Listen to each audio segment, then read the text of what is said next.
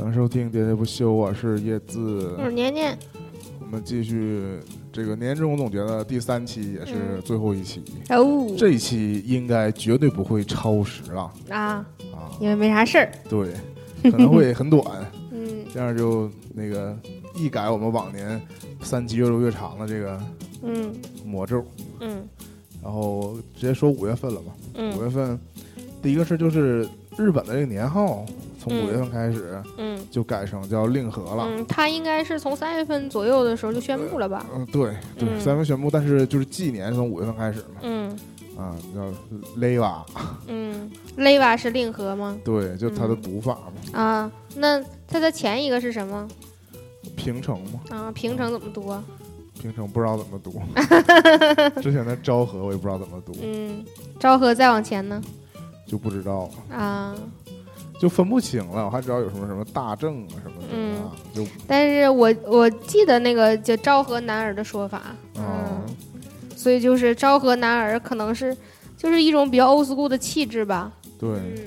嗯，一种老派气质，嗯，是昭和的男儿，嗯，没有了，现在是令和的男儿，令和的婴儿，婴儿啊，对对我们来说影响不是很大，嗯。这只是他们的这个一个年号嘛嗯。的改变。但是之前就会我们就会假装怀念，嗯说平成最后的啥啥啥。嗯。啊，它其实过去也就过去了。嗯，对。啊，像我们好像其他国家都没有这个东西了，年号吗？年号。对，啊。大家公历纪年，但是像中国有这种农历啊，或者其他少数民族有那个历法，嗯。但是可能不会有这个年号这个东西。嗯。英国也没有，对吧？五月份其实综合起来就是一个，嗯。呃，因为我们专门做了期节目，就是讲这个收尾的嗯，啊，因为，五月份很多都收尾了，什么美剧啊，包括《嗯权力游戏》嗯《生活大爆炸》啊，但嗯。这不赘述了嘛。嗯。但是 我们刚录完那期嗯，说烂尾的节目之后呢，嗯。我就追完了那个烂尾的剧《，破冰行动》，嗯。就很后悔，就差那么一个礼拜没有把《破冰行动》囊括进去，啊，就是举一些古今中外的例子。嗯。缺乏这个中国烂尾剧的例子嘛。嗯。啊，《破冰行动》真的是看到后来觉得就是收束的很很很仓促，这种感觉。嗯。其实后来甚至出现了导演出来微博上嗯。解释和道歉之类的，但是也没有解释到我不喜欢的点上。嗯。啊。反正我比较比较厌，就是讨厌的就是他那个。很多支线剧情之前铺铺铺铺到最后没有了，嗯。就最后随着这个扫毒行动的嗯。成功，嗯，然后这个各种反派人物的这个罪行的宣判嗯就没了。嗯然后之前铺了很多支线剧情，这都不交代了，嗯具体人物怎么地了也都不交代了，包括嗯甚至连这个主角嗯的去留嗯，都其实都没交代。央视版交代对，了，就说央视版嗯后面有一段嘛，对，还是不能看网版网剧版。是吧？啊啊，，然后嗯比较有意思的是，这个破冰行动呢，在它完结之后，嗯掀起了一小波这个观剧热潮，也是迎合这个整个的大气氛，从那个扫毒也好啊，破冰也好，嗯那个各方面儿吧。然后，因为它在应该是剧情的比较后半程，是比较真实的还原了整个真实案件的抓捕过程，对，因为所以。跟当时的一个纪录片儿，还是是《今日说法》当中的那个一个片段吧，是有一个大概百分之八十以上的重合度嘛，嗯，啊，包括那个走位啊什么的，是吧？那个拍摄的角度什么都是神还原。然后，呃，因为那个有这个原型人物在，所以就有人把这个真实历史故事写在微博上哦，啊。我我应该是有这个印象。然后当时那个我的母上大人嗯陷入了也在追这个剧陷入了剧荒，于是我就。错手把这剧推给他了。嗯、对啊，但是那个时候还没有播完最后几集嘛，对，我只是说就有这么一个神还原的剧，然后他决定要看的时候，我就给他高能预警了，我说刚刚结束这几集，听说烂尾了，啊口碑不太好。对，因为就是前后脚可能就差个两三天、三四天左右的时间，然后就没有没有想到这个口碑就急转直下了，然后。哎，有意思的是，他就开始看这个剧嘛，嗯然后包括后来看完了之后也那个追完了这一整部剧，当然我就还是跟原来一样，就是带着看，那个就是叫跟着蹭两眼这种这种看法嘛，看了。啊。然后有最有意思的事儿是啊，这个剧其实和那个前两年有一个热播剧叫《人民的名义》在哦班底上会有一定程度上的重复嘛？啊，主要是吴刚，对啊，包括吴刚在内嗯啊，还有那个马运波啊，对啊对对，在那里演大大风厂厂长啊，蔡成功。对，啊，然后起名也挺逗，他叫蔡成功，在那个那个嗯、呃这一部那个《破破冰行动》啊里也有一个姓蔡的，哦，嗯、叫是蔡什么？呃，我记不住了，我的弱，我的弱点，啊，对，然后我妈也老说，哎呀，我也记不住他叫蔡什么来的，啊，反正就是整体上来讲，那个大家都曾经有过这个露出嘛，对？啊，所以就是这个角色还挺穿插的，嗯然后导致我妈又回去重新去看《人民名义》了。但是这次她看《人民名义》的时候，我就给她科普了，我说这条支线啊，完全可以跳过了。这个人副导演疯狂给自己加戏，啊，就是你还记得吧？我知道，嗯，啊，挣钱嘛，对，挣钱，啊嗯，郑西坡之子，我觉得《人民的名义》是，甚至是值得，嗯。呃就是重重看的。啊。但是这个剧就真有点啊。儿，我当时被吸引也是因为那那条微博啊，嗯，就说它还原了这个嗯。真实啊案件嘛，啊，然后我确实也觉得还有这种事儿吗？原来嗯完全不知道，就是说嗯一个村儿都制毒，然后嗯。警察根本攻不进去，这种感觉、听着真的挺吓人的。嗯。啊。因为上一次这么投入的看这个，呃，关于制毒的嗯，剧啊，可能就是什么黑黑冰对，对，在之前就是什么。啊永不瞑目，对永不瞑目，嗯就这种，就是每一部都永不瞑目没怎么太讲制毒，啊，对，讲的更多是贩毒主要是贩毒，对嗯，啊，他就是一个倒腾毒的，对对，嗯。这里主要讲制毒的，这里那个就是贩毒的人还是我们我方卧底，嗯假装大老板要去接头，嗯最后送人头了嗯。啊，也是被人诟病的一点，明明可以不死，为什么要双双牺牲？嗯。反正是吧？不太懂，嗯。但是嗯，还行吧。紧接着这个嗯啊，紧接着那个我还想说，就是嗯。因为破冰行动这个形式，你看最开始吸引大家的都是因为它还原真真实实案件对。然后其实就是呃这些年哈，大家都觉得那个社会新闻嗯。比电视剧好看，就是还让人意想不到，对，所以就是嗯电视剧都不敢那么编。对，其实是这样。然后有一个比较典型的就是，嗯，你记得就是应该是去年吧，要么就是今年年初发生过的一个新闻，嗯。就是有一个飞机啊起飞之后车窗坏了，嗯。呃，就是啊驾驶室的那个玻璃对坏了，然后两个人就是靠手动，因为驾驶室其他部件都失灵了嘛，靠手动把这个飞机就降下来了，然后车上呃机上的人都安然无恙嘛，啊。啊，然后这个新闻我想大家应该都有印象，就是是川航的两位这个机长，这这机长也是有很多的很多年的驾驶经验，飞行技术也很高超，啊，这个最近听说也拍成电影要上映了，啊！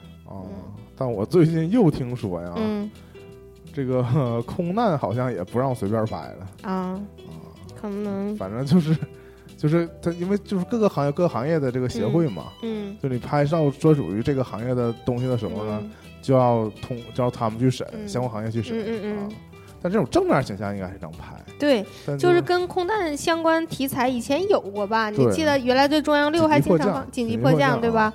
但因为这个也是一个成功的嗯。事件，那也是真人事件嘛。对，而且其实他他在这个当中还那个挺众生相的，而且科普了很多那个常识性的东西。其实这种片儿如果拍出来的话，是挺有那种寓教于乐的意义的，我觉得。但我有时候觉得，这种越是根据真人改编的这、嗯真事儿改编的这种影视作品啊，嗯就特别的，嗯、我也不是、呃贬义的啊，就是嗯我觉得有点脸谱化，啊，对，就是你凑巧这一嗯车上、对这一飞机上，形形色色的各种人对都包含了。以前我们嗯看那个，都是功能性角色吗，就像刚才说的。以前我看过嗯一个，就是有一个。呃，忘了叫什么名儿了，是一个一个大客车坏在道上了，嗯然后一帮人也是困在山里什么的，嗯嗯嗯。然后我就觉得也是，就是每个人都很就在一个相对封闭的空间范围之内，就是会有就是人的那个分布是正态分布的嘛，啊就有各种各样的性格，那可能就在拍摄过程当中就会把他们都脸谱化了，这样比较直接的表达出来。像那个十二公民，嗯，对呀、吧就是每个人的角色都就很分明，对，嗯，但是也说不嗯上说不上，我刚嗯，我刚。想起来了，这个片儿应该是中国机长，还是叫这个名字，哦名字起挺大的，嗯嗯，因为当当时事件是有热度的，嗯。然后现在那个拍成这个电影，如果上映的话，应该也能挺有热度的吧？嗯，我还挺期待的，因为美国前两年有一个这个片儿，萨利机长，对，萨利机长也是在讲一个这个迫降的事，但是这两个事儿可能性质不太一样吧。一个是就迫降在水上了嘛，啊，主要是复盘这个整个嗯降落的过程，看是不是就是说一定要降落到这个水上才是最佳的解决方案，而不是降落到备降的机场什么的。这个还是一个就是挺那个跟人文相关的这种那个呃故事，并不以光嗯、光是一个那个这个英雄主义的故事。嗯，那反正这个中国机长这个形象啊，好好树立一下，然后大家都向他学习呀、对不对？就是这这真是一个非常好的正面的例子。希望多出这样的技术能手吧。对，嗯，下一件事儿是嗯。来源于热搜，嗯，就是王源儿吸烟，哎那，实际上是因为他在外边玩儿是吗？是吃饭还是什么对，大？家聚餐。照那个抽烟被偷拍了，偷拍，完全偷拍下来了，哦是，应该是火锅店，好像。反正这事儿你要问我怎么看呢？你现在说哪个明星吸烟我都信，就是他应该是吸烟这个事儿，对，他应该是演了一个电影，你还记得吗？啊不知道，我就对这个 TFBOYS 这三个人都不是很了解。他演了《地久天长》，啊，嗯，你还记得那个片儿吗？我知道嗯，好像是跟那个电影相关的人在聚餐，好像，啊，嗯，要么就是好像有杨幂，还是有啊谁，啊？还有一个男生，我忘记是谁反正我对这个事件不太了解，嗯我就是对后来这网友们的反应，嗯，就是一比较惊讶是吗？对呀、嗯就是我这就是怎么说呢？我个人啊，嗯我也是不喜欢嗯别人抽烟，我就我就是我觉得抽烟不是个好事儿嗯啊。但别人抽呢，我也我也不觉得，就是我这个这个事儿很难表达哈，就是我不觉得抽烟是好事儿，但嗯别人抽烟在我这儿也不减分儿嗯啊，是这个意思嗯，啊。你自己不会主动去选择啊抽烟，就是甚至也不鼓励别人抽烟我。年轻的时候啊，嗯我们年轻的时候，嗯可能现在年轻人也是觉得，觉得抽烟是个很帅的事儿。嗯，就是嗯在青少年的时候学抽烟，都觉得抽烟是一个嗯很帅的事儿。嗯，但我就觉得抽烟这事儿就是很臭。也很臭，是后来发现的啊。我就是觉得很很很猥琐，啊，搁那嘬一口对，特别是你那个你很帅，你很帅那个阶段只是很短一个阶段啊，对呀、特别是后来这个到处禁烟之后，啊，你这个想抽个烟都很，就是感觉很难。啊，特别是你说你真真是有烟瘾那种，嗯坐高铁、坐飞机啥的，不是很那什么吗？很很闹心吗？嗯但后来你要延伸说，又出了电子烟，嗯但是以前我跟年年也私下聊过这事儿。嗯，现在的电子烟有点过于泛滥，让我很担心，对呀、就是降低了抽烟的门槛儿，对，有点像之前那个我说酒，说那个瑞奥，嗯对吧？对，当时做一堆宣传，嗯，让那个年轻人、孩子们以为是饮料，对啊，你像这电子烟花花绿，绿的这，电子烟出各种水果味儿，嗯，对吧？那很容易让一些青少年我大家对这个毒品还比较那个警惕，警惕对警惕说是什么什么什么什么碰都不能碰对啊，什么什么什么就是什么什么的入门之类的啊。那你就是其实大家都一样嘛啊，就烟酒不都一样吗？但我觉得普通人其实对抽烟嗯还是挺宽容，就是在生自己生活中都挺宽容的。嗯，就是包括如果你这个女孩儿她老公嗯抽烟，嗯，其实也很少就是可能或者可能在我这儿，一个女孩儿抽烟也是一个比较宽容就我。能曾经劝过老公戒烟，嗯但是失败的那地儿，大不了就是你别在我屋里抽，这是我见到的啊常见的情况，嗯对吧？或者说只有在备孕那个阶段，嗯对吧？可能暂时选择不抽，嗯，后来就开就又开抽了，这就是我啊身边人的是吗？真实例子呀。就后来啊还是会抽的，嗯，后来紧接着怀了二胎。那倒不，那还没嗯没有发生呢，不知道之后的事儿 啊。反正我觉得大家对身边人抽烟其实还挺宽容的。对，它但是并不是那种让人感觉十恶不赦的事儿。上升到偶像，突然、啊突然就觉得好像可能有些人就接受不了。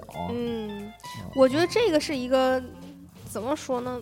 你要说从维系形象的角度上来讲，哦他，嗯，大家还是觉得他年纪太小了。哦，假设说他那个作为一个少年偶像，再过十年他都已经三十岁了，突然发现他抽烟，可能就大家就也轻轻放过了啊哦。但一方面还是觉得就是还是年纪太小，有也是演员明星有点像小孩学坏那种心通态常。在电视在这嗯个媒体上都不会表现他们抽烟这这方面，除非是影视剧里对，啊，不然的话嗯就很少会表现他们真的抽烟。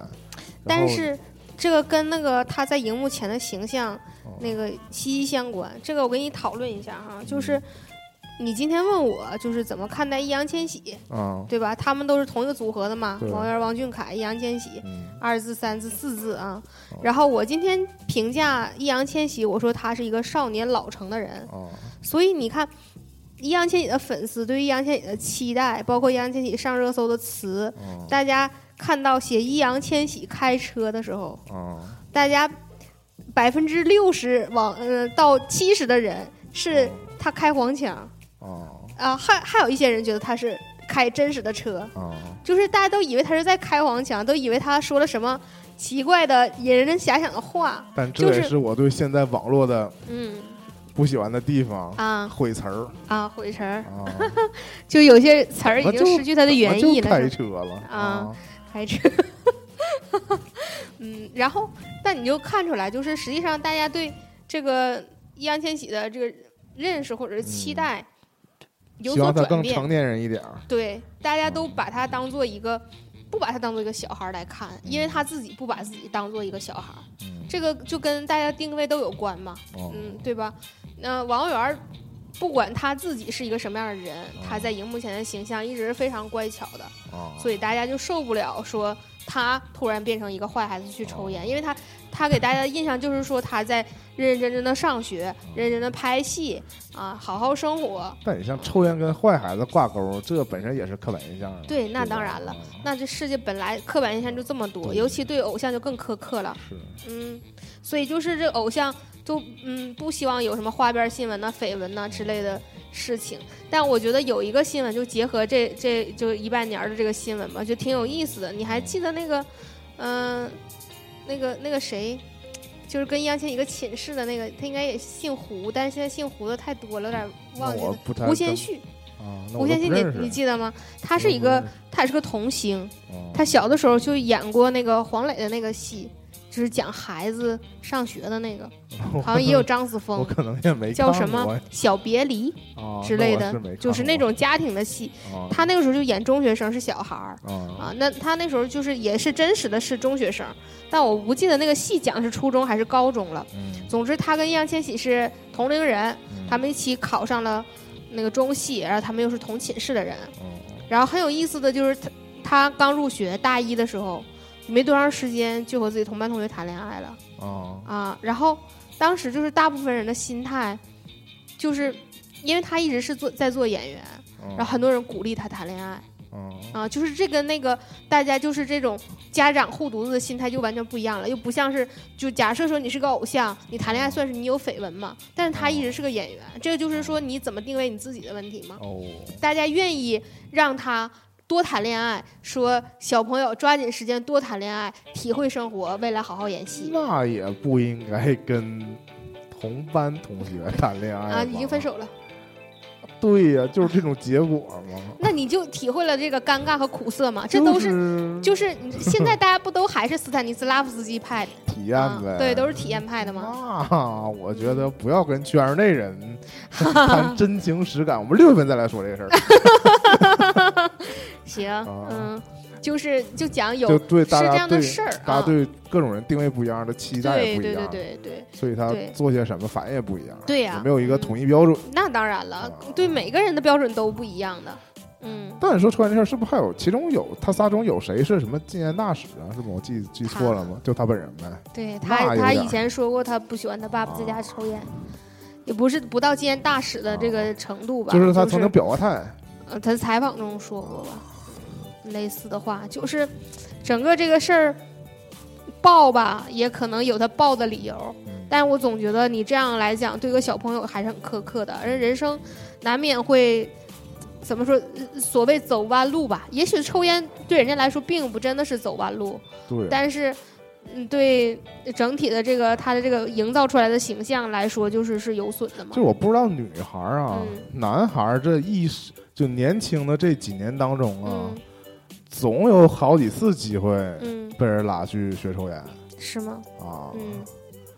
就我自己上刚上班，可能是我上学的时候比较自律，比较老实，嗯对吧？可能没有跟这些嗯。抽烟的人有接触过。嗯。那你上班之后就会经历这样一个时间，你跟你年龄相仿的这些同事们，嗯他们就是就是有事没事，就是说歇一会儿就去门口抽个烟吧，啊，就是他可能想拉你一起抽烟，可以跟你多聊一聊，对对拉近感情因为。你有时候要你要想融入到这个团体当中，那你势必还是要嗯但我现在就想开了，就是可能我已经过了那个阶段，我就想开了。不是说不跟他们聊，可以跟他们聊。我吸二手烟我也不介意，啊但我不抽，你也别强迫我。反正我当年还是就有过这么一个阶段，嗯但我但我也没，我还是一个是抽烟，一个是喝酒嘛，经常被大哥拉去喝酒嘛，对这很正常。对，就是嗯在他们看来，这是一个嗯就是一个，social 嘛，对，嗯就是你一个环节你。能不能进入到我们这个团队当中？嗯，team，我这个 house，对对对，嗯有点这个意思吧。嗯啊，但当时我记得我还有女女同事，嗯就是她自己抽烟，嗯，但是不跟大哥们一起抽。这个毛这个就很纠结。她自己觉得女的不应该抽烟，啊她自己还抽，就是她背着人抽烟，啊抽完烟还要吃口香糖啊，喷喷啥，就是虽然没有烟味儿，但他自己要躲到那种就是安全楼梯楼梯那嗯块儿没有人路过的地方，啊自己抽一根儿。她拉着他的好朋友去，他好朋友应该不抽，偶尔陪她抽一根儿，没有瘾啊，但他本人是要去抽的啊啊，很 纠结。啊，然后其实我们稍微离得近点儿人也知道他抽烟嗯，啊对呀。啊，或者他喝完酒哎，就抽了，啊，就这种你跟关系很亲密的人根本瞒不啊住。对啊，嗯啊就很有意思，就是做了很多维持自己形象的工作嘛嗯啊，就是很很奇妙。关于抽关于抽烟这个事儿，嗯就是也本人也是有人有包袱的，啊，吸烟有害健康，请大家注意啊。而且特别我的立场就是很简单，嗯就是禁烟的大环境下，对吧？就是现在好像是什么那个室内，像北京什么的都嗯，是室内禁完全。禁烟嗯啊。嗯然后你像什么香港、日本都是只有室外是只有在定点儿能吸烟，嗯马路上也不能随便吸。啊就这种情情况下，你如果还没有这个吸烟的习惯，就何必要养成这么一个？你将来还要为了吸烟去特意找一个地方，是吧？我就觉得特别可怜，就是你在机场还得去吸烟室，嗯对吧？你走到哪儿，然后你还得，如万一这块儿是禁烟，你还特意找个地方去吸烟，对就为了不违反他们这个公共秩序。嗯啊对，就是额外付出的可太多了，可太累了。说相比来说，吸烟带不来更多的乐趣吧。反正在我一个没有烟瘾，就是不是烟民的情况下说这种风凉话嗯啊，是吧？嗯下一条是什么呀？下一条啊，也硬扯也有点关系。就 B 站五月份推出了一个青少年模式，啊对其，实我并不了解这模式具体什么样。我也是，我但不问题就是，我现在每次打开 B 站这个开屏，嗯，还得说一下，你知道了。他都提示我说我们已经推出了青少年模式嗯，啊。我然后问你是不是进入青少年啊模式？你进入了，那你什么都不能看了，是吗？嗯。啊这个嗯，其实也是那个怎么说是循序渐进的，因为最开始的时候有些游戏就啊推出了这种青少年模式，因为防沉迷，嗯，对，这个都是适度游游戏有益身心健康嘛，对吧？你过度游戏是有害身心健康的，所以就是如果你自己本人并不是一个成年人的话，那希望你不要玩太长时间的游戏啊。如果你是成年人的话，你也要控制你的游戏时长，不要过度沉迷。嗯成因为沉迷就是那么一阵儿吧，后来体力嗯跟不上，就不沉迷了，。啊但反正现在游戏成瘾已经被列为精神疾病了。啊，是，嗯，对，大家，嗯，这个游戏是否成瘾，就是看你能不能停下来嘛。你可以嗯觉得一个一个游戏非常好，你非常喜欢玩儿，甚至就是在你可控制的时间范围之内，你是可以控制你自己的时间去玩儿它。但是你要在需要你停下来的时候停下来，你要吃饭，你要喝水，你要睡觉，但我目前很少遇见游戏让我嗯就是不得不玩儿。啊，就是你已经缺少这个热爱了。我从小就这样啊，我啊是那我不是，对啊，我了解到你不是，就现在啊我也比不过你。就如果真的要玩个游戏的话，我俩就啊同时开始，嗯就是我总是进度就会比就是我俩不见面的情况下嗯啊，咱俩只是说回去玩这个，嗯，那你肯定会比我玩的就是更更多吧？我觉得是。一段儿吧，但我觉啊得我热情比你消退的更快对，那倒也是，因为你是那种如果说不玩，绝对就不碰了都，啊。现在？很多手游是这种情况？我我真的就是我说不上来，就是说我当时为什么玩儿它，嗯，有可能是因为社交需求，嗯有可能是什么原因吧。嗯然后当时我玩儿，我就玩儿进去了，嗯但我出来了之后，我再进去有点难，嗯，就是我已经找不回我最开始玩它这个热情和这个快乐了。就我再玩的时候，没找到我玩它的那个快乐了，就第二次再进入它的时候，就有点没那么多的快乐了。啊，虽然就是技巧可能还在，但是快乐没有了 这说的是游戏吗？我也不太知道你这都都是啥啊，是吗？我也没觉得是别的呀。啊？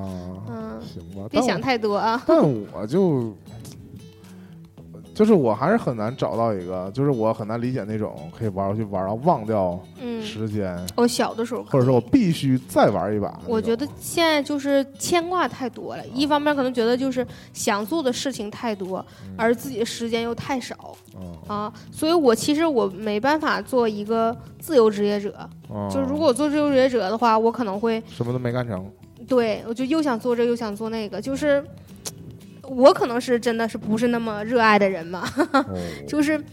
嗯，心思太分散了，容易就什么都做不太好，所以现在就这种浅尝辄止的状态，也让我觉得还可以吧。就是，但是嗯呃，你说 我又开始反思，我虽然说游戏不成瘾，嗯，就不会是废寝忘食的玩游戏，嗯。但是我非常小姑娘，嗯。我这有时候看个电视剧非常容易，一直看到凌晨四点。嗯，对吧。就？凌晨四点是我的极限啊啊，就是在第二天需要早起的情况下，我一般看到凌晨 四点，我必须得睡睡到六点，不然的话两个小时是必睡的是吗？啊，就那时候天已经亮了，嗯我觉得我应该睡了，啊那种感觉，就偶尔会发，偶尔会发生这种情况，啊 但我觉得这就算沉迷嘛，只不过就是不会天天这样了，就是嗯，只会有偶尔，那要是天天都有好剧，可能就天天沉迷了。那也太难了。嗯，我还是希望就是说，如果我做一件事儿的时候，是投入的做一件事儿，嗯，投入的爱一次，他 想的不是一首，不是一首歌，了自己。啊？想的不是一首歌，啊！你想的是？就是先全部投入，再彻底抽离嘛，什么事儿那个。啊，反正差不多一个意思嘛。那好像说反了。主要是因为可从押韵的角度来说，再彻底投入，对，现在全部抽离，在彻底投入，对对对对，没问题，您说的对 啊，我也是很长时间不听想到什么地方去了啊？真是的，啊，都一样，反正就是进进出出嘛。刚才我们一直讨论都是进进出出，哎，啊，非得说这么明白吗？真的然是，后五月份我看了一个电影，嗯叫《五月天人生无限公司》，哎呀妈呀，嗯我，觉得也是昨日重现，哎，这这个票谁买到底？我买的吧？是吧？你也买点儿，你也买了几张我忘了，啊？不是一起买四张票吗？我买两张，你买两张，好像是那是团长买两张吧？啊。他买两张，啊我买两张。然后我为什么我要请你们看这个电影？我我给了你的票的钱数，啊，对对对，但是那我们是 A A 看的，但是被他拿走了，我不知道你领没领我没领，呃那个对学姐的红包，没领。嗯那俩就微弱的差了一两块钱的票啊，钱啊。对对对对对啊，我也没想到你会把票钱转过来因为学姐先转了啊。啊。嗯反正我也没领，嗯，嗯反正就是为我们为什么去看这个电影？这个电影居然还没有《爱情公寓》好看。啊，但是我作为一就是不是一年了，这几乎是五年嗯 只集中听一次五月天歌的人，嗯，就是抱着听歌的那那你上一次那个电影你去了吗？去了呀。啊上一次还是我开着别人的车，啊，还还把车后面，刮了，嗯，对啊，就是蹭了一小下对蹭了一小下吧。啊。那天那个我没在车上，啊，最后去接的你。对啊，最后我出现了。对嗯那场叫什么？诺亚方舟吗？，对，诺亚方舟对吧啊嗯嗯我其实集中的看那个五月天的内容，就是这两个电影。啊，对吧？啊 因为你这几次演唱会你没去，我一共就是嗯，啊、跟你们去 KTV 听你们唱，特别是那两位嗯唱这个那个五月天的歌，嗯，再就是看这俩电影了解的五月天嗯啊，其他就不太了解。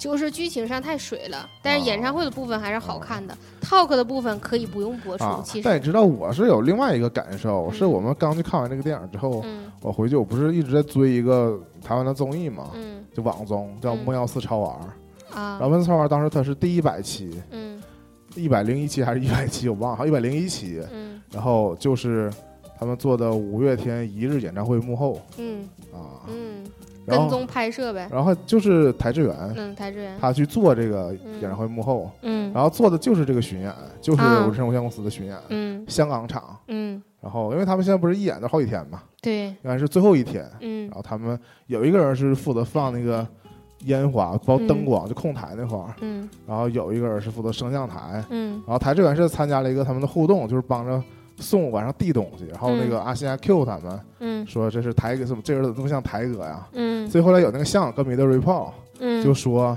台志远出现在这场了，那应该是在拍《木曜四》啊。拍这个节目。嗯。然后，但《木曜四》本身节目就在保密嘛，啊。因，为他们拍摄跟播出还是有一个时间差，对对啊，基本上还是剪片什么的，就是嗯大概一个月之内的这个差嘛。嗯。然后他们还之前死不承认，嗯。说不是，就是，嗯。但他们之前有人露出他们去了香港。嗯。啊，后来就有就有粉丝挖出来这个事儿了。嗯。啊。啊，反正最后就终于播出了，对，然后我就是正正我刚看完这个电影，嗯。然后就看了这个网综，嗯。然后那个综艺顺便之所以做这个跟五月天的合作，嗯。也顺便宣传了一波这个五月天嗯这个电影。啊，啊，所以我当时这五月份这段时间呢，集中露出了，对，还有点儿 就是对五莫名巧合，对加深了一点点了解，嗯。要表表面的了解。啊。对我都还是不知道五人分别都叫什么啊。这种程度。我觉得这回看这个五月天人生无限公司是等于一个回归啊。啊，我没有对难得因为。这个人生无限公司这一场，就只有团长自己去看了哦啊！哎，他跟学姐去看的，哦他后来好像拉到了学姐跟他一起去看，因为这场本来我们是都买了票，你还记得吗？啊，对，沈阳场的，对，有一年的六月二十八号好像，反正延到了第二年的对。后来又延到了第二天，哦第二年，因为我作为贾府，当时都说了，我说这个如果嗯延期我就退票。嗯，然后其实我们当时应该四个都退了，都退了，他们后来又又是那个重买的，对重新放票买的，嗯，经受不住这个在家门口办了没有理由嗯不去的这个，对，他是真舞迷，嗯我是假的，嗯，你是捧场王嘛？这个人设，嗯，想去谁的都能去。嗯然后五月份就看了这么一个电影，还是真的称不上，我们不能以电影的标准来评价它啊，啊，就是纯给粉丝自嗨的。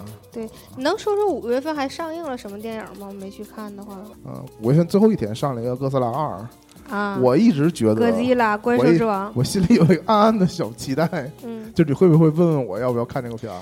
我跟你你讲，我心里啊非常的挣扎，啊我要不要去看哥斯拉？啊但是我最后觉得，我去电影院看哥斯拉，啊百分之六十还是在浪费时间。嗯，为什么呢？因为从第一部来讲，啊第一部里头怪兽的戏我非常的喜欢，啊人类的戏已经非常不喜欢了。啊但是从这个整体的预告来讲，啊人类的戏份绝对不会少，啊只会更多。啊！我并不能真的看到自己喜欢的这个怪兽戏。这部好像根据后来的评价，确实是不太好。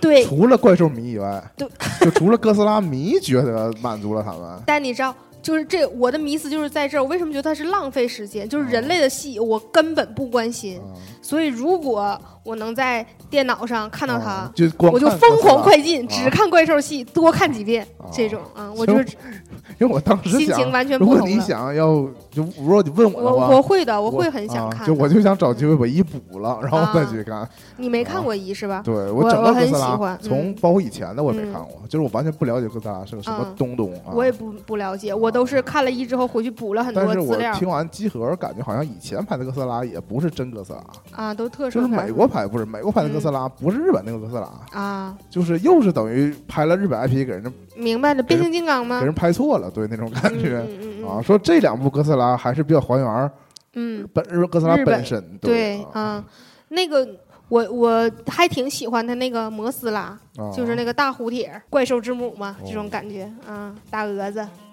行。啊，包括那个三头大怪兽那个基多拉，我也觉得很帅，啊，啊这我都不知道。嗯，哥吉拉啊，我是犹记得，就是哥斯拉第一部上映我去看的时候，嗯就是这个人类的戏份的无比的厌烦，哦就是就是觉得明明都是一直在切怪兽的远景大镜头。然后场面那么好看，突然又变成一个小人儿，我就哎呀，不想看，赶紧给我看大怪兽。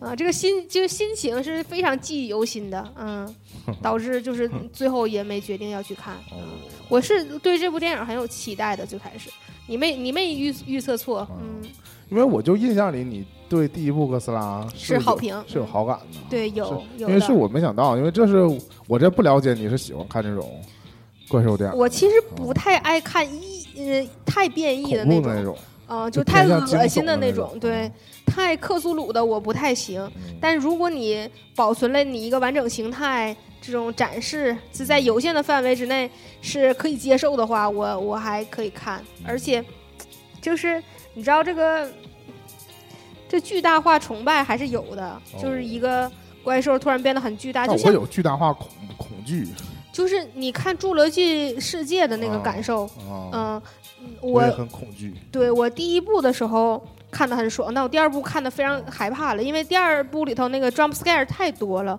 我就不太喜欢了。像什么侏罗纪啊、嗯金刚啊，啊、其实我都不主金刚我也很喜欢，我都不主动选择，嗯好像我以前嗯我们以前好像聊过这事儿，是吧？嗯就是我们有一些差异在里边儿。嗯啊对，但我预期的就是哥斯拉本身你应该会喜欢，但是啊，但后来没提对，他第一次听说你对这个剧情的意见，啊，哈哈哈哈对这个不喜欢人类啊，嗯行。嗯啊，六月五月份基本就这样了嘛。嗯那五月份，就是我感觉我们其实错过的电影也没有特别遗憾吧。那你这么一提，我感觉我好几部电影需要补一下。啊，那也可以。嗯然后就说六月份了，六月份嗯其实我们开头聊了，这第一期开头时候聊了一下嘛，那个垃圾分类这个事儿，对，最近也挺火的。其实可能未来段时间还会继续成为讨论的焦点啊。嗯随着它这个在不断向对其他城市铺开。嗯对，然后六月份再集中就是几个娱乐新，都是娱乐圈的新闻，嗯娱乐圈的分分合合的新闻。嗯就最开始可能是六月初的时候，嗯，有这个林志玲宣布结婚了，结婚了啊，在一个日本这个团体的一个 dancer，嗯。那我现在又忘了名儿了，那嗯不重要了，嗯。啊，因为我们可能真的不太了解。嗯。我作为一个稍微对日饭圈有点了解的人，嗯，见过你也记不住他的名。我见过他们这个团，也是因为嗯他们跟 AKB 早年有这个合作的表演嗯啊，因为一团全是男的，一团全是女的嘛，嗯啊，我就知道这个团叫民工团 啊，确实长得黑。嗯，而且就日本的那个男偶像，就跟韩国男偶像两个风格嗯啊，他们有的真的很很很有男性魅力吧，这么啊说是吧？啊，我嗯嗯，感觉涂了油的那种感觉。就是啊、就反正就不是走美型路线的，嗯嗯正就是林志玲结婚不是走柔弱风。对，嗯他们跳舞是真跳那种有比较劲儿的舞吧啊之类的。嗯啊，反正林志玲结婚，出乎意料之外。对，因为记得前一段时间还在还在提什么言承旭呢，嗯啊，我觉得有点尴尬，哪怕就是不是林志玲结婚这事儿出现，以前就凡是上各种节目谈到这个感情，嗯，老是回去提言承旭，就不是林志玲主动提，而是嗯什么其他人什么主持啊、观众啊、主要是那些意难平的人在提。啊，对，嗯啊我觉得这也是娱乐圈人的困扰。嗯就是你曾经和谁在一起过，怎么地怎么地，就是你永远逃不开嗯，啊！像我们去看演唱会，大家都觉得自己好像能当成一个红娘一样在这儿撮合，对搓搓搓搓搓，给绳都搓断了。像李宗盛演唱会又又，虽然说他自己也在提，林忆莲嗯，但大家起哄的声音更大啊。对，那想想嗯最近金曲奖，嗯林忆莲是最佳女歌手，李嗯，宗盛拿了这个最佳作词作词，对，嗯呵呵媒体又得写一通，嗯 但也不至于，反正这冷饭没什么可那什么的嘛。嗯然后是紧接着是又是日本那一对儿，这个苍井优跟日本的一个呃谐星结婚嗯啊。日本的谐星真的挺极端的，我没看过他们真正的作品，嗯我都是在那种呃综艺节目里见到过。就日本还有那种就是那个几个一个主持群吧，坐嗯两排坐三排，嗯然后一起坐在那儿看一个专题片儿，嗯看那种外外采的那种嗯就录像回来那个片儿，然后他们就露过小窗口的镜头，嗯，看他们表情那种。每一个一个小圆圈儿是对？对对对，然后偶尔就出来表演个段子什么的。嗯我对他们了解就仅仅在这个程度上。嗯，我一度觉得那个主持很尬，但我发现现场的人不觉得很尬，我自己也就顺过来了。啊，是。然后嗯苍井优嫁这个人呢，哎呀，我又没记住他名字，嗯，但是这个人曾经是因为 AP 不是每年都有一个猜拳大赛嘛，嗯。是其中一届的，嗯。就是在那扶着手。嗯。说那个手剪子布，就是 j a n k. I n Pong 说喊那口号的那个人，啊，就是那个人也其实也老也老换，啊但每次请都是谐星啊。啊。我认识这点人都是跟 A B 相关搭上了关系之后，我才有点了解的嗯。啊。但是你知道，就有就当中有一些不和谐音，嗯。就觉得苍井优这个人其实嗯。大概是说绯闻之前也不少啊，最后说嫁给他，是不是有一种接盘。找了老实人的感觉呢？啊。当然，日本媒体也都挺狠的，就是那嗯个采访他俩的时候，嗯。也会就直白啊直白的问吧，说什么如果一方出轨了怎么怎么地之类的，嗯。也是问的意有所指呗。嗯。啊，但我那我还是希望不要出事儿呗，将来。嗯。啊不出事儿就是记者问了也是白问，嗯。但是我真的将来发生什么感情的问题呢，又会嗯。又会列出来小表，然后嗯，他曾经跟谁谁谁谁谁在一起过什么的，对这种，我主要心疼这些谐星，因为这些谐星真的感觉挺难的。我觉得不，就是全全世界的做搞笑艺人的人，嗯私下都挺难的，就是是就是就是你把所有的心思都用在舞台上了嘛，就是嗯逗人家乐。其实私下大家普遍都是严肃，很少有人活的是轻松的啊，啊，是这种感觉。就有点像就是你把所有的段子都留在台上，在台下不敢轻易笑一样。就真正在生活当中插科打诨的人，嗯他也成不了那种舞台上的真正的大笑星搞，笑明星。对，嗯我反对，乔杉可以，那大鹏不可以。不好说。大鹏就是那种在台上用力搞笑，但台私底下就皱着眉头那乔，杉不好说私下是个什么样的人，一定是个嘴特欠的人，我觉得可能是一个比较皮的人。平易近人，就是那种嗯比较亲切的人。嗯嗯，但是不是他应该是那种情商比较高、会照顾人的那种人吧？啊，算了，不不聊他，不聊他。我觉得这个苍井优给我印象非常深刻的就是他宣布结婚这个事儿有个段子，哦你还记得吗？你转的，我转的，那我嗯还是不记得了啊，就是说他去那个她老公去她家提亲的时候，啊。嗯，你讲一下，啊！就是因为苍井优的父亲嗯。自己非常爱演，所以就想有过过戏演。就想过过戏瘾。但是第一次来提亲的时候，其实他爸父亲就答应了。不是第一次，就是其实就同一次。啊。我就说他啊。第一次说出，啊，这不是第一次吗？对对对对对。啊，嗯。然后他父亲其实答应了，答应之后说：“嗯。你能不能配合我？我要演一个就是不答应的。对的，那种，就是其实我们每个岳父心里都有这个，都曾经演过这个戏，嗯啊，就是不不能答应这个女婿啊。把我女儿抢走这个戏份，嗯。所以就是他这个他这个女婿配合他演了一出，就是、嗯。就是你算是你是谁呀、你就要把我老婆不是你就要把我女儿带抢走，对、嗯这个戏码啊演的岳父当然很满意，啊，然后紧接着又来那个他母亲又出现，啊。然后女儿一起说：“爸爸不要这样。”啊，女婿又跪下来什么的，啊，啊，嗯真是太逗了，嗯，我觉得这一整段都觉得很好笑吧，嗯是，但这也只是侧面了解嘛，并嗯并不知道实情。嗯但是紧这是六月初的事儿，嗯然后紧接着六月的后半段儿嗯就几乎是一天啊，六月初有一个事儿是五 G 的商用牌照正式发放，啊，有三家运营商加上中国广电，你看广电应该也算是一个运营商吧？嗯，嗯是，对，广播电视，嗯所以就意味着他们就是可以出这种相应的套餐了，是吗？这个商嗯的意思是不是就这意思？对他们有这个接入服务了，哦相当于就是说他们曾经放号的这些 SIM 卡哦，都可以有这个接入的权限了。但普通的客户需要有一个支持五 G 的手机，嗯，对，对？嗯，这个支持五 G 的手机也出现了，哦而且华为宣布自己是有第一台嗯接网许可的嘛。那主要目前不是说还是因为价位比较高嘛，嗯，所以我觉得普通用户是我作为业内给你在节目里科普一下啊，啊就是你你知道现在四 G 信号你觉得怎么样？还行啊，信号最好的是二 G 对吗？到处都有信号，嗯，起码都有二 G 信号吧？我怎么说呢？我嗯在不用苹果之前，我觉得信号都行。四 G 也挺好的。四 G 信号挺好的哈。啊，我真是用了爱苹果之后，你对，你知道四 G 信号有一个问题，就是最开始的时候有很多人说不，嗯，不让部署，觉得那个功率大，你记得这件事儿吗？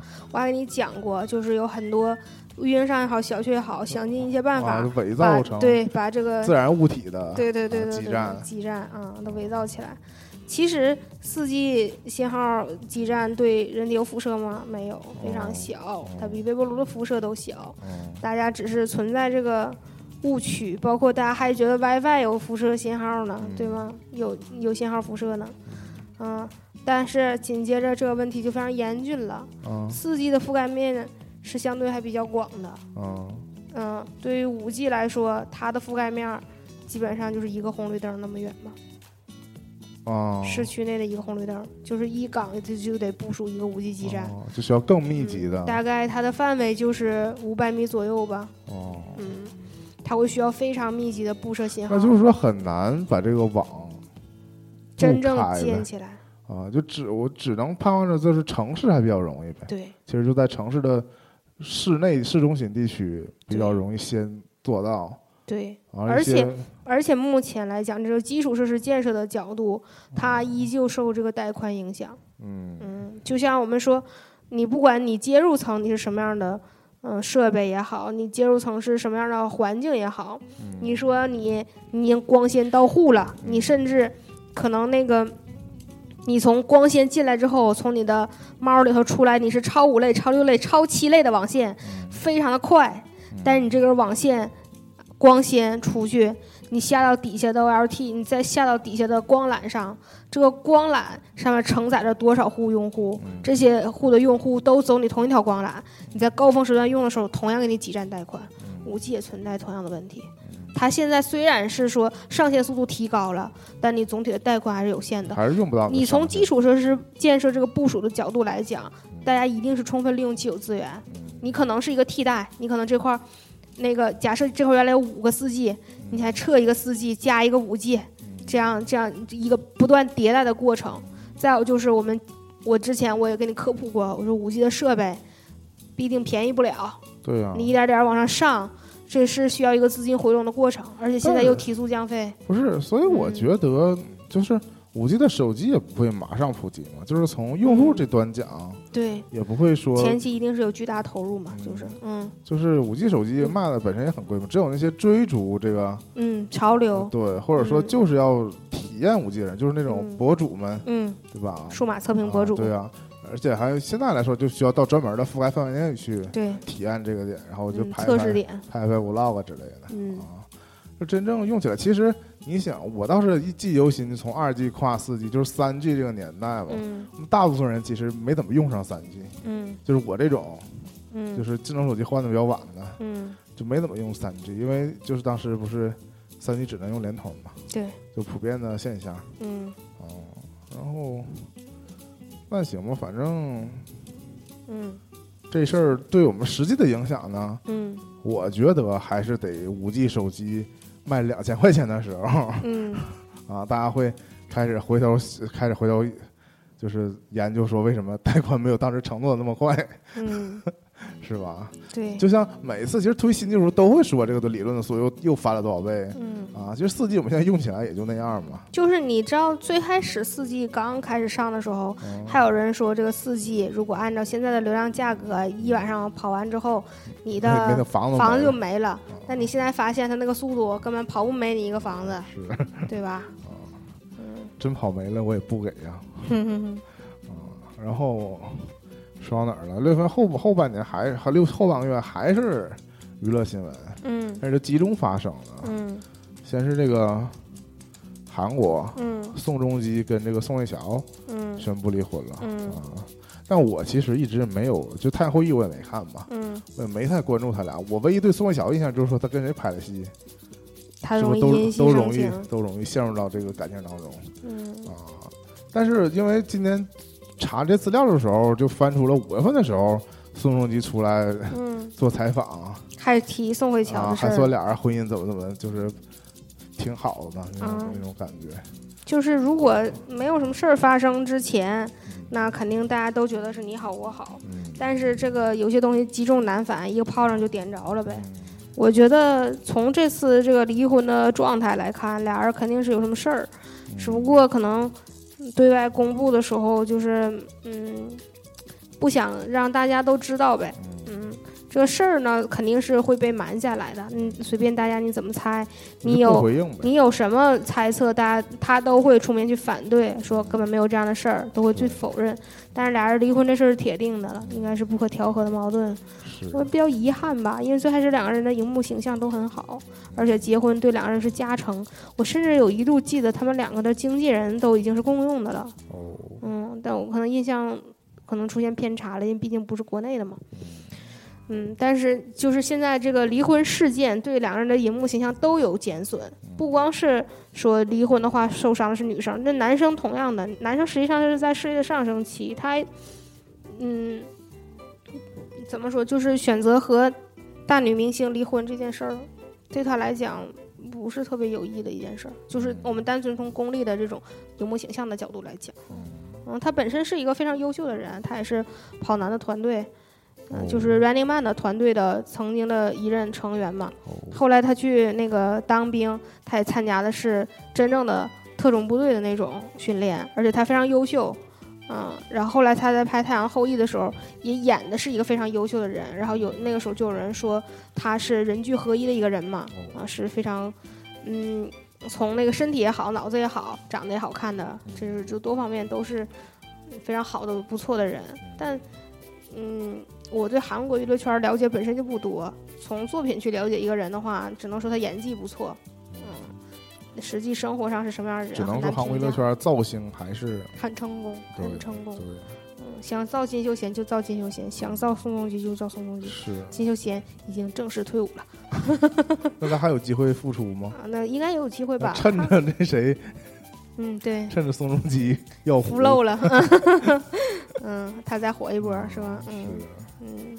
不太，主要是其实这些退伍再出来就面临这个转型嘛，对从当年的那个小鲜肉要转成一个成熟的嗯角色，这可能韩国有很多成熟的大叔角色，嗯，其实也很也很好，对，很有魅嗯力嘛，嗯就看怎么样吧。然后刚才不说到这个 Running Man 嘛，嗯，下一则就是奔跑吧兄啊，弟也，是人家跑男的固定班底，那当然，这个 啊我都是有梗才说的，哦 那我改到了，啊就是李晨、范冰冰宣布分手，嗯虽然坊间也传闻其实是离婚，嗯但就说不清了，对吧？嗯但是我说什么呢？我真是从金锁和简宁时代就不喜欢这两个人的一个人。啊，啊。金我看过金锁，没看过简宁，啊，就是没看过《十七岁不哭》呗，对，可以看一看，嗯看不下去了，你知道，就是时代滤镜太厚了，是吗？嗯，我即使现在翻出看，我还是能把它看完。那因为你以前看过，啊。那倒也是。对呀，啊，那也是。嗯，他不是我的青春，啊，也不是我的青春，嗯，因为是你曾经仰视过的，我那时候是对啊，我是个纯小孩儿，对呀，根本不懂高中生。哎那我可能就十八岁天空，啊，十八天空我就看不下去，那确实啊啊，这你这么说我就理解了，嗯，确实是你当时没看，对，你后来就接受。红苹果乐园呢，说我真是当笑话看的，啊、我没有，我没，我既没有，我没有仰视他，我也不俯视他，你也不我带入他，我是当年还没有雷剧这个词儿，但我嗯就是当这个雷剧看的，啊，我觉得怎么可以这么土，我觉得我当时就这个感觉。嗯。啊。范冰冰，我是说实话，我真是不喜欢啊，啊。这尽管他有一阵儿我不愿，我不黑他啊，就有一阵儿他的人气还很高嘛。他我我太佩服他了，他太会做人了。哦，嗯，那我还是知道的不多。就是有一些跟那个狗仔之间的那个交涉也好，互动也好吧，就是让人觉得他明明是狗仔对不起他嘛，因为狗仔都是偷拍嘛，嗯不愿意被直接发现。但是有一次就是刚好就是偷拍跟得太近了，被发现，直接拆穿了。那以前那个我们也见过其他跟狗仔交涉的，比如陈羽凡还跟人打了什么的，窦唯还什么烧人车呀不怎么的，对吧？都有过这样类似的事儿。但作为一个那个，哎，这不是说明北京爷们儿嗯，对，不惯着狗吗？啊，啊，那范嗯，从范冰冰角度来讲就，嗯那就是上去嘘寒问暖了，那不是，当然不是跪舔那种哦啊。然后狗仔还企图从他身上挖掘出来一些什么素材，能能用一下、利用一下那种，他也就是手腕圆滑的，嗯，推过去了。嗯，他其实幸运不是很好，嗯，全靠后天努力吧。哦这个，哎呀，有的时候。呃我都已经就是说，你不评价这个人怎么样，就是是一种对于努力的人不忍心看到糊掉的那种心情，嗯，是这种类型的心态了。但当然，那个演员啊，还是应该靠作品说话。嗯，他除了跟李玉拍的那几部还能看得过去之外嗯，其他的我就嗯暂不评价了吧。嗯，嗯，我不不是很喜欢他拍的那些所谓的嗯大热剧吧，哦，没什么喜欢的。嗯那那其实你这么说，我就觉得和章子怡有点像。嗯，是吧？章子怡只有在有些电影里对是真的好，对，但是她，哎，有某些时刻又真的感觉糊，啊 是。嗯那中国女星，哎，那我这我不总结了，这有点太大了。我再说一个台湾的这个娱乐新闻，嗯是吧？就我一直我就挂在嘴边，是因为我真的对俩人也挺熟的，嗯，也就是谢欣啊，谢欣、阿翔。但这个可能内地可能真的不太号角。响起，对，还有想起的耗子和阿翔两个人吧，嗯是现在基本属于台湾主持界的中生代了。嗯因为我们可能知道什么什么那个吴宗宪呐、嗯什么张飞啊，嗯什么什么于天啊，这些都是上一辈了嘛，嗯，属于嗯呃，现因为什么高凌风什么都去世了嘛，嗯他们已经属于是最顶级老大哥了。嗯然后这个号角响起，嗯，从中生代里头包括那个蔡康永跟小 S 吗？蔡康小 S，我觉得还是偏向于小 S 的地位，嗯他不是出道的辈分呢，嗯其实可以靠着那吴宗宪一点点。啊，他尽管很年轻，嗯蔡康永我觉得也也肯定是比号角响起要高的嗯嗯啊，就要资深的。嗯嗯号角响起是属于我都能看着他什么时候出道的。啊。啊，你像小虎队我就没看着人出道。嗯啊，F 四你就看着了，对对对，嗯。就这个感觉。明白了，所以号角响起，我是看着他们从那个站在边边角角的这种嗯。小的上综艺的通告卡，嗯。一步一步成为就是后来成为主持人，嗯。就是可以独立主持，就不是站在大主持人中间的旁边助理主持，嗯，而是可以合作主持节目的人嘛。嗯。然后这回是，其实他这节目还是他和谢金是节目的搭档，嗯而且之前就处两个人关系特别好，嗯，不是第一次传两个人有感情了嗯啊。然后这次是因为，只是在马路上，就是嗯男的在坐驾驶座位上，女的在车窗外边，俩人摇下车窗嗯亲了一下。嗯我觉得这种事儿后来还硬掰说俩人还是朋友，就还只是朋友，我就觉得有点太强硬了。但是不管不论是他俩还是其他演员大哥，他接受采访还是在强调两个人就是好朋友，根本不可能。嗯我觉得有点太狠了吧。嗯另外一点是这个阿翔的妻子嗯跟谢欣也认识，还是好朋友嗯啊嗯，我我跟你说一下，我前一阵子自己发明了一个词儿啊啊，就是关于吃瓜，啊叫无锤不吃，啊！对吧？对就是必须得有锤，有实锤，啊这个瓜才吃，就才认吧。就是说，有很很有很多东西，这个绯闻这种东西，或者说这种娱乐八卦的东西，嗯，你是无凭无据的，你就这么说。我虽然会信你个百分之二十，但我没看着实锤，我就不信。对，但是啊这俩人太牛逼了啊为！什么？就有实有实锤还不让吃瓜，啊，睁眼说瞎话。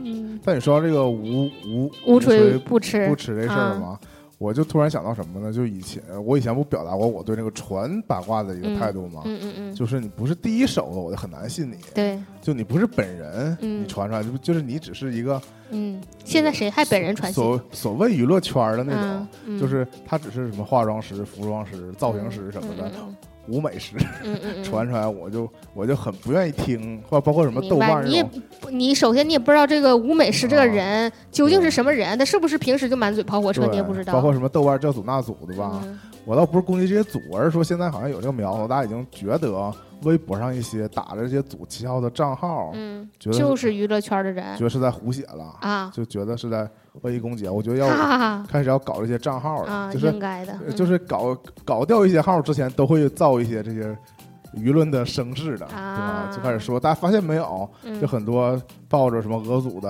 什嗯么，账号，大家都在造谣什么的，就引引引一波舆论嘛。就是在这这周吧，有一个有一个 PDF 在哦。各组间流传，那我没听说，过吗？没听过，我还这个是娱乐圈外的人。啊，就是以前那个学姐曾经跟分享给我过一个公号，嗯那个公号里头讲了很多明星的八卦和事儿，嗯它更新非常频，嗯但它其实有的时候就是以是一个事儿翻来覆去的说，而且他说的东西通常牵强附会，嗯。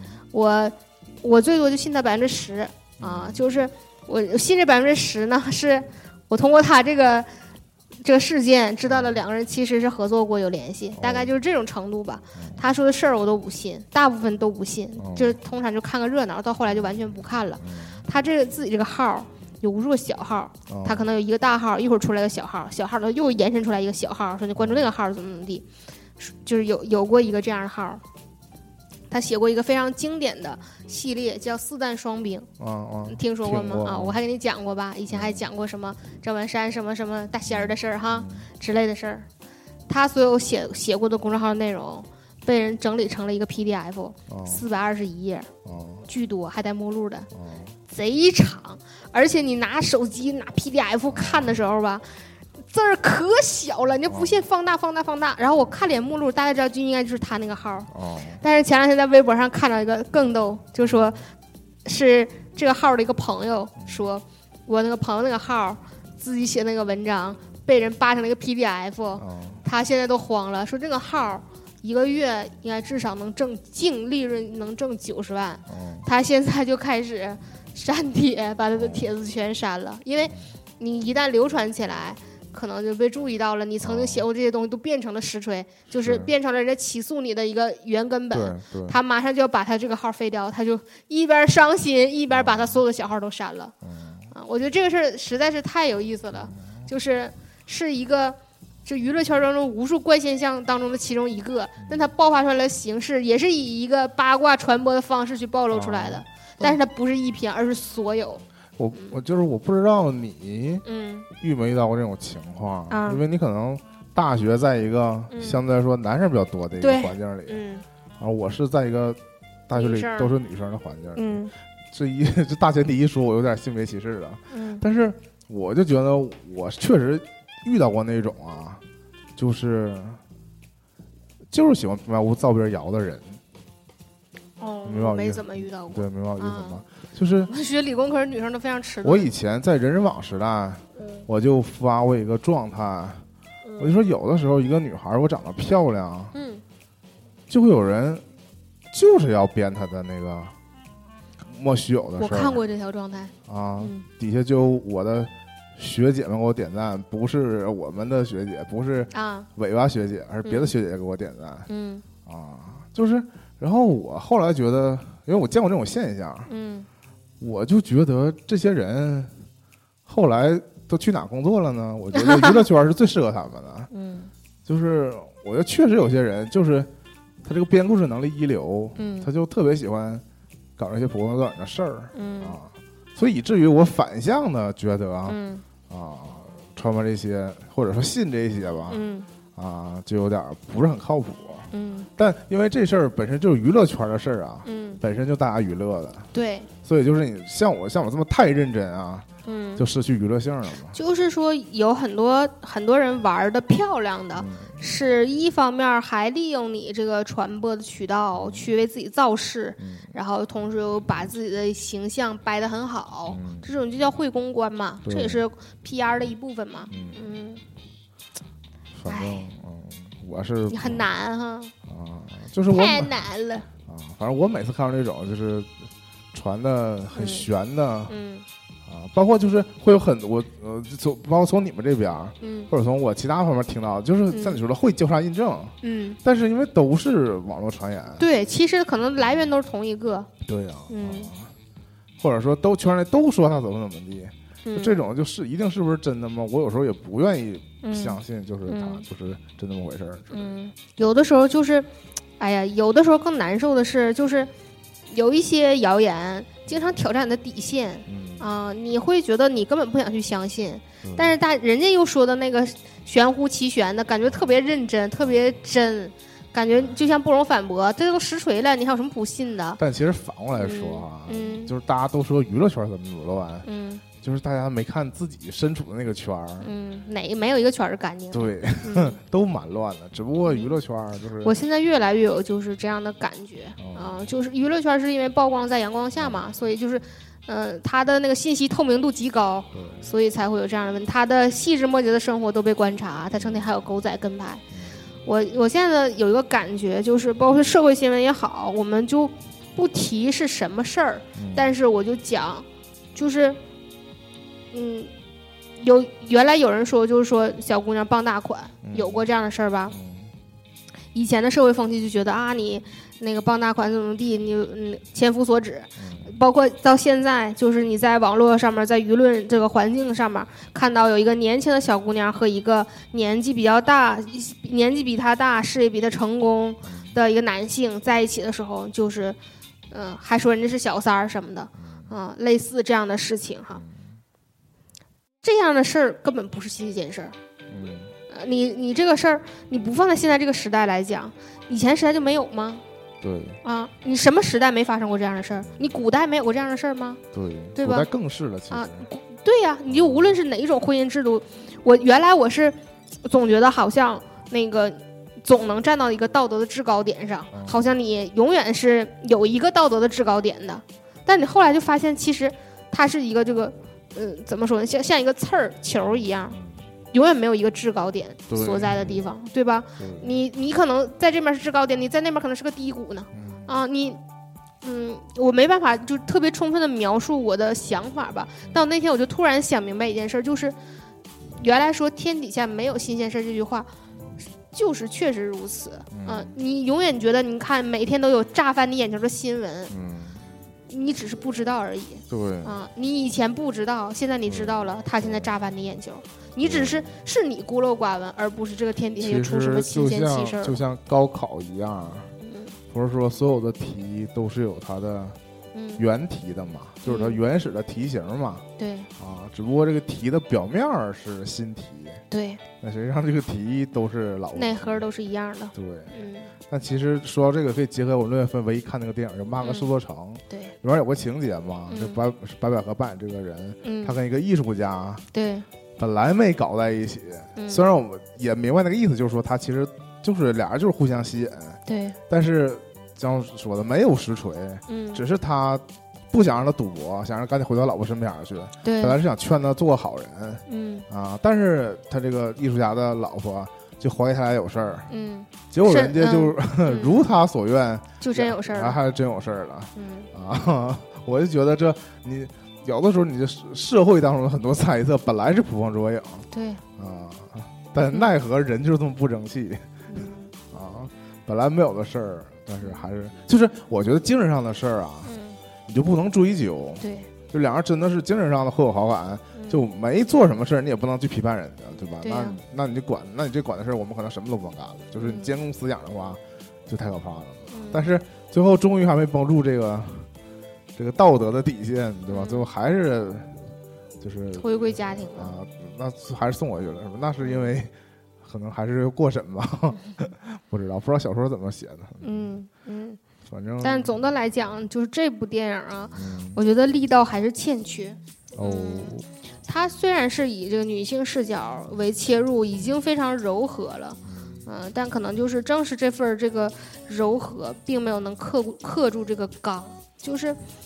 你可以是以女性视角淡化这个赌博的这个残酷吧，但你看这几年我们看到的跟赌博有关的片儿，嗯，我印象比较深的就是《动物凶猛》嘛，不对不不对，《动物世界》，对不起，啊说错了，李易峰的那个片儿，对，嗯，他的原作是日本的那个，是《赌博默示录》，对，赌博默示录。但我觉得《赌默示录》还还能让人看完想收手，是吗？我觉得《动物世界》给人的这个游戏感太强了。对呀、啊，完全没让人看完觉得不不该赌什么之类的。对，而且还是以李易峰最后赢钱作为这个收尾啊。但是你知道那个原著版呢，嗯就是男的最后死里逃死里脱生，嗯是赢了钱，但钱也被别人骗跑了。嗯然后等第二集开始的时候，又是被抓进去啊，一无所有了啊，，对，是进了另外一个考验嘛。就是他总是有有能力让自己一无所有，有点就是真正的赌徒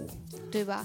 就是你这个深陷这个赌博的牢笼当中之后，你就没有翻盘的机会了。嗯。你永远是以赌徒的心态去看待这一切，你永远是嗯想要翻盘，想要赢更大，想要其实这。电影嘛，因为它一个是说了澳门这个城市，对，一个是它有原著小说，嗯，但它讲的是赌博，但我觉得它有另外一个现实意义，对，就是现在啊，就是当下嗯。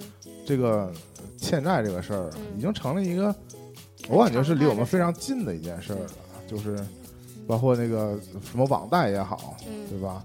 就是其实我自己天天嗯，都能收到，不管是银行的还是真的假，就是银行嗯。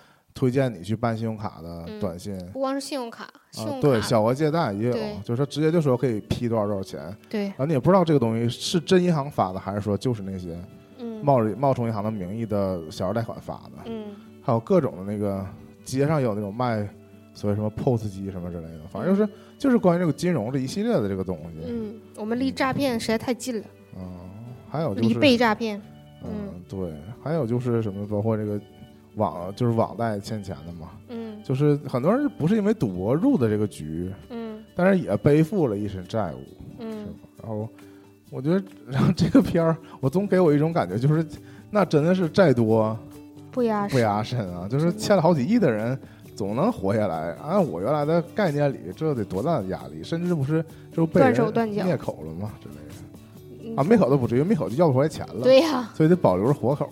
嗯让你不能好过。嗯，是，就是总之，我是我是非常怎么说呢，就是嗯有点不太敢看或者不太敢细想这些片儿的。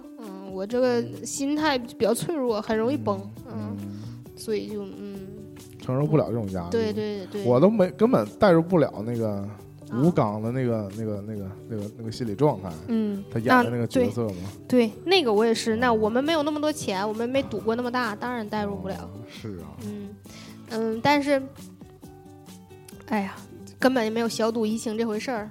只要你小赌就会上瘾，哦所以大家一定要远离赌博。我觉得国内这种还可以，就是国内是你买那种代币，嗯那代币不能换回来钱，啊，所以你就只能把它当成是游戏充值了。是吗？就是国内，就是我指的是。它本身就是包括那种游戏厅里的那种啊，推币什么的，就是它、啊或者说游戏厅里那个那个钓鱼的那个捕鱼达人，啊那个其实都是是一种赌博的方式嘛。啊，但是他换不回钱是吗？对对，我们啊娱乐的性质就是说，你只能拿钱买代币，然后只能赢那个奖票，啊，换东西，就变相的消费。明白了，啊、你你玩的好，就能获得奖品。你这币不能退，对你不能你不拿它赢，能交易给其他人。你不能拿赢钱。对，包括有那个推币的那个，嗯，那个嗯正常的话，如果你是真的话，不就是推完那个币子就直接掉下来了吗？就对获得这正常来讲就是你拿钱投进去，掉出来的就是钱，对以小博大。对，可以换走。嗯但我们也是币掉，即使掉下来也是打印出那个彩票。啊，嗯，这是规避了这个赌博的风险，包括我说那个网上嗯玩斗地主、玩麻将什么，都是所谓的欢乐豆嘛，嗯，嗯它也是只能充值，啊你，不能往回不能充。赎回有一些稍微擦边球的，是嗯可以往回充话费，啊，其实已经有点违规了。嗯嗯嗯。啊。但它也是等于它不会给你直接给你钱，嗯，而是那个变相的是消费掉了嘛。嗯你只是你为了玩它，你是充值嗯这种，就但这种就会让你知道你这个钱是花出去了。嗯，你不会指望着拿它往回挣钱，对，你一旦动了这个用它挣钱的方式，嗯那就很难抽身了嘛。嗯啊，另外这电影里我很不同意一句话，嗯他说那个戒赌像戒酒，嗯，不是你不喝，不是你不喝了就是戒酒了，而是喝了不醉就是戒酒。我觉得不是这样的，我觉得你戒了酒，就真人你戒了酒，你还是喝酒还是会醉嘛。嗯国外那种戒酒的那种互助，小组对啊，大家都是说我多长时间没喝酒了，嗯，而不是我昨天喝了二两没事儿。嗯 那都不太正常嘛。我觉得赌博也是，不是他他是这有个谬论，他说不是说你不赌了就是你戒掉了，而是你赌了能抽身，对赢了能抽身，嗯，输了能抽身也行啊，一般输了才想回本呢。嗯，对吧？是，嗯，反正我觉得这部这个所谓的这个中间人吧，我不知道这个职业叫不叫 broker 哈、嗯，就是，嗯，这个中间借贷方这个拆借的这个人，他其实就挣点那个手续费手续对对对，差不多就这个意思啊。只不过他就是进出账都挣的手续费。嗯，对，嗯是这样。他这个做这个职业的人和那个，嗯，之前我说过那个《北京遇上西雅图二二》不二是不二情书嗯，这部电影当中，这个汤唯的角色是一样的，嗯只不过汤唯是自己也赌嗯啊。然后，嗯，这两部当中，我觉得哈，就是关于这个。呃，女经理嗯和大佬之间这个感情，还是汤唯跟王志文拍的好。哦，嗯，这个白百合和吴刚没擦出这个火花。是，我觉得他俩也没有这种感觉在里边儿，嗯，他俩这个关系呢也没有那么密切和悬殊，就反正就是感觉白百合根本不差钱儿，啊他陪吴刚就是一个他的工作啊啊。但是汤唯跟王志文不是，汤唯是一个是想从王志文身上挣钱。这个心情很急迫，一方面自己又想赌又想赢，但是这个片儿里那个小伙儿我讲了嘛？嗯说你做你这工作的，我们这工作的，如果不赌，我们都嗯能当老板。嗯我赌呢，就继续回去嗯，洗马，对对吧？说洗马仔，嗯只要不赌就能当上老板。嗯，对，所以啊所以说白百合就是那个赌那个嘛，对，所以白百合也是赌，啊白百合赌的是感情。对嗯啊，我觉得这片儿就少了一个环节。嗯呃，年内也跟我也有解释了嘛，就是说少了一个他正常从别人身上挣钱的这个嗯，环节。嗯，他讲这几个他的故事里都是他往里头倒打钱。对啊赌输了这个人情嘛，嗯，都是被男人坑了。对但是他每次坑的钱也不是小数目，对他，好像都没有让他身处绝境嗯啊，还是能维持生活，而且几年就缓，几不用几年就几个月就缓过来了，嗯，比那些男的缓的都快，啊嗯 是不是？嗯，当债主的心情啊。是，嗯，六月其实还有一些电影吧。嗯，我们反正到现在没去看。我比较遗憾是，我会希望在《千与千寻》还 on 档的时候再去看一下。哦，这是我非常喜欢的一部动画电影。嗯，因为我现在现在之前啊，我们都是应该在电脑只能在电脑上看它，没在中国公映过。但我看过正版版本嗯，就是真的拿碟看过，拿正版哦发行的哦影片哦片碟看过。那还是不一样。嗯就是我这回去电影院先看了嘛，嗯，我觉得即使我看，我明知道我看过，我都知道什么情节，还是会被美妙的画面。我就是被一步步牵着走。嗯我看完觉得这个片儿太短了，就是嗯就就没看够。对对对，嗯虽然这两个多小时，其实挺长的。嗯嗯，有一个那什么，就是黑凤凰嘛，就是《X 啊战警》嗯，这部就是扑街到一个我都不敢去看的程度，嗯就是烂番茄开场就十七，百分之十七什么嗯对啊十六啊十六啊，嗯一共就好像就几个人去看，就嗯几乎就是人人是低分。差评，没想到能这么烂。嗯，嗯追龙二这个啊据说也不好啊，据说不好啊。啊，但我觉得如果以我的标准，以我评价王晶的标准，嗯没准能发现这种闪光点呢，因为我嗯经常在王晶的烂片里找闪光点。啊最好的我们，嗯，不用再提了。嗯好，那嗯我只是、啊，最好的我们稍微提一下，我只就是单纯的说六月份上映电影，对，因为他们去上那个《向往的生活》做剧宣了。嗯当然，就是后来因为这个那个荷兰豆的发言，就女主女主演叫荷兰豆，嗯，这因为荷兰豆发言呢，后来他又道歉了，反正这个也上了一波热搜。但是这个男主演呢，陈飞宇，他是陈凯歌跟陈红的儿子嗯啊。他们去上《向往的生活》的时候，又勾起了黄磊的一波回忆，嗯，因为他出道的电影《边走边唱》就是陈凯歌导演跟他一起合作的。